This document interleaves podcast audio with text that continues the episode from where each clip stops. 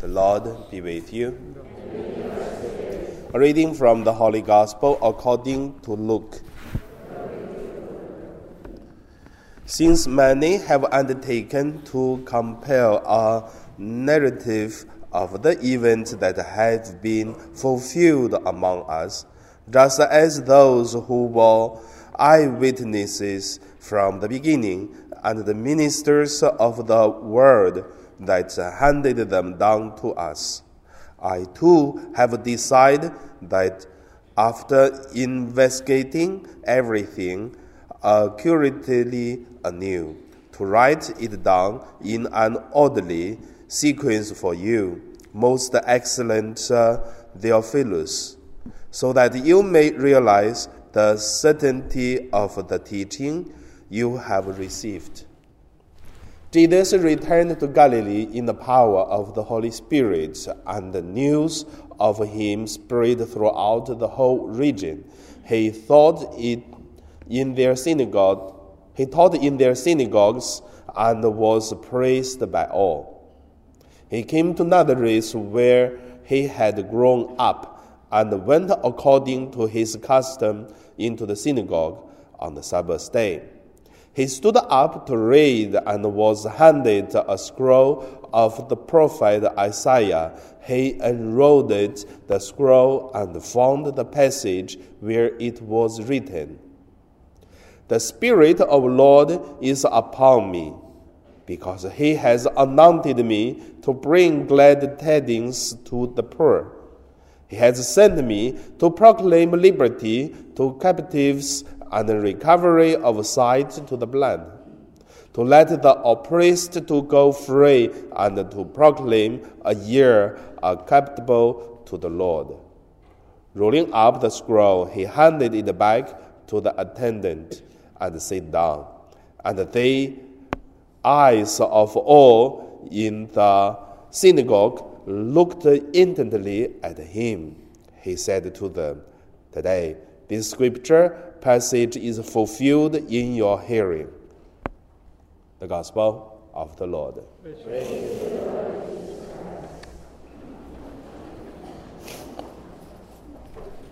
So today in my meditation, name it uh, "The Spirit of the Lord is upon me," or we can change to be "The Spirit of the Lord is upon us."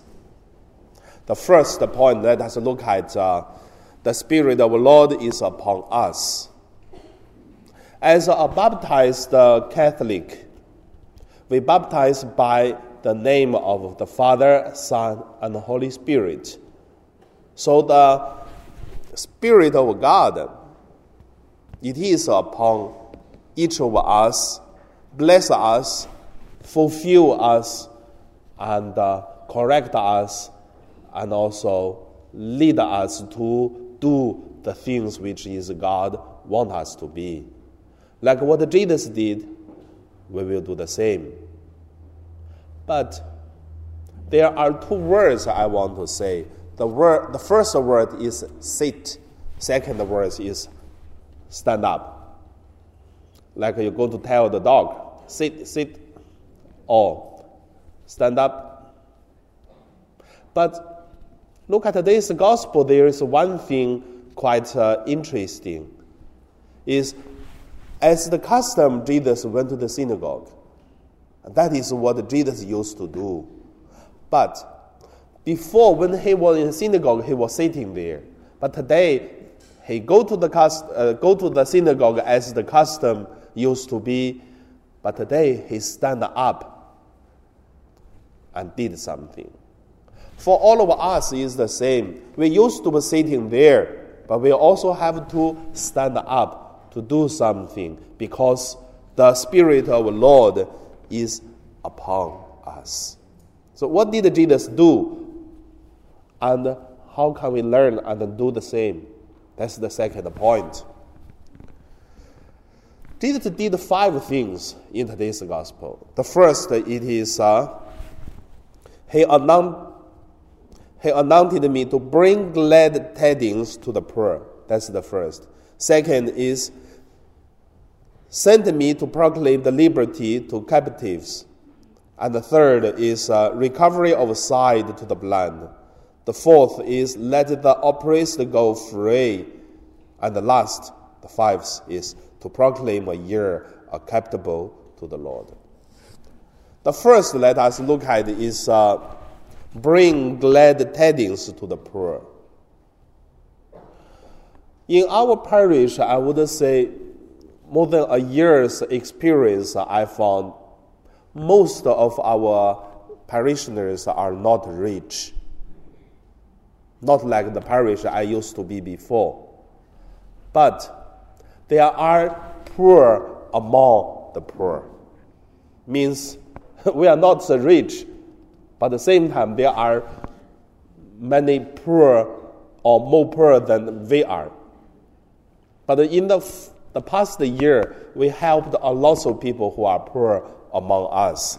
Like just we finished collect all this rice and then other things to give to the, the shelter house of uh, uh, Caritas and also Catholic Center to helping other poor, not only money, but also they have uh, lose job or they need help. We did.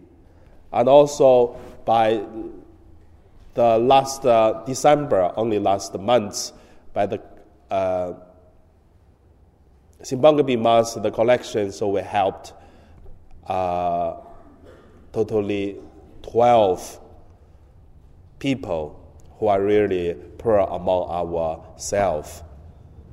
And also we helped one, uh, one group of the people, the children, and then let them to have a chance to have uh, the Sunday uh, catechism class by helping them to make a, a, program for the class. So we're helping the poor by the poor we are. The second is uh, to proclaim the liberty to the captives. Among us, also, I notice that uh, many of us, we did something wrong in Hong Kong because the situations. Many people are living in Hong Kong for years and years and then alone. And then this situation make us uh, face big challenges. And sometimes others doing the same, we do the same, but doesn't mean everyone do the wrong thing is correct. Everyone do the wrong thing, still it is wrong. At least that wrong thing come to our own life, we don't experience. When it come to our own life, we experience something wrong. Then by our parish, I already experienced several times, which is uh, quite suffering because something wrong from our life, moral life. So for, for this, every time I feel heavy, but at the same time I have to let the person know what is right and wrong. But at the same time, doesn't mean you're wrong, that's it, but try to help. So, to proclaim the liberty to the captives sometimes we are captured by the evil spirit or by the difficulties of the situations. But however, we know that by the help of God, we know how to do, and we also know how to solve it, and then try, because we are different, quite a difference. In Hong Kong, it is a quite a difficult uh, place to do the right thing, the holy things. And also, the third thing is recovery of sight to the blind. In Hong Kong, we have a lot of uh, things which is uh, crossing culture and also crossing the value of uh, the people believe or unbelieved especially most of our parishioners live with the people who are not Catholics. So These uh, conflicts make us feel the struggles to find what's the way to live. But at the same time, I believe many of us, we are not only have the conflicts, but many times I can see some of our parishioners bring the children of the employers and come to the church. And sometimes, and then to talk about the God, Jesus, about uh, a Catholic life to the people who do not believe God or have other religions. So I call that it is uh, to recover the sight. Because many people in Hong Kong, they are blind in the salvation, the grace of God. So try to stand up and then to share our life. The people who cannot see may recover their sight by our witness. And also, the fourth thing, let the oppressed go free. So, free in Hong Kong is not easy to be free because each of us we tried to live free, but we bound by many things. But I believe when we know what is the commandment, commandment of God, when we know that how do we live uh, accordingly, then we try, then we be free. When we are doing many things wrong, then we limited ourselves and present ourselves in the hands of the evil spirit, then we cannot be free. But not only once, everyone, my friends, my family members, and also some uh, other parishioners from other parish come to our St. Joseph to say, wow, every time I come to your parish, look at the parishioners are really happy.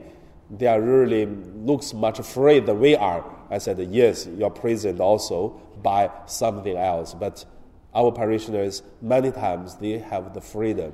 But also want to say, the free, the freedom, it is come from God. When we are with God, we are free. When we left God, or when we are not doing the things which is according to God's teaching, then we lose the freedom. So the last thing is uh, to proclaim a year acceptable to the Lord.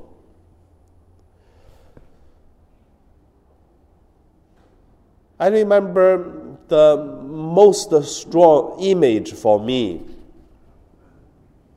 It is uh, when I was in Philippines after big rain in Pangasinan, and I used to go from uh, Dagupan to drive to Manila for my holidays to buy some uh, Chinese food in the Chinatown and bring back to the parish. So every time when I go and come back after big rain, and then sometimes because Dagupan was uh, an earthquake in the 1987 or 89 with Baguio. So the whole city was sink down more than one and a half meter, which means every time when the big rain and then the sea water going into the city, everyone's live under the water. So, but I can see also after big rain, some people's house is really flooded, but you don't see their warrior, and that is uh, free. That is kind of. Uh, like a kind of hope. And uh, they don't say much things, but they feel it's okay. Just live like that. Anyway, the water will be gone.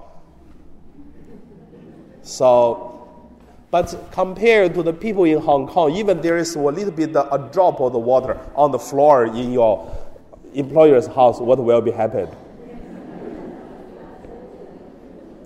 So sometimes we have to let the people say, it's okay. There is some water on the floor. But that is the tiny things, the small things. I remember there is one picture. One guy will play guitar on the top of the roof, and then under the roof is flood in Philippines. But however, we don't want more, more flood. But however, which thing is, let us proclaim this uh, hope and um, accept, acceptable of the Lord. So cross, we continue have it. Like the cross, we continue have it in our church, but we can be happy. But that is a, a sign of suffering, but at the same time can be the salvation of us, help of us. And the cross in our life also can be a problem, but at the same time can be a step to help us to go further, higher, and deeper. So that is uh, the God is uh, the Lord, the Spirit of the Lord is upon us. We do the five things which is Jesus did. And now we pray.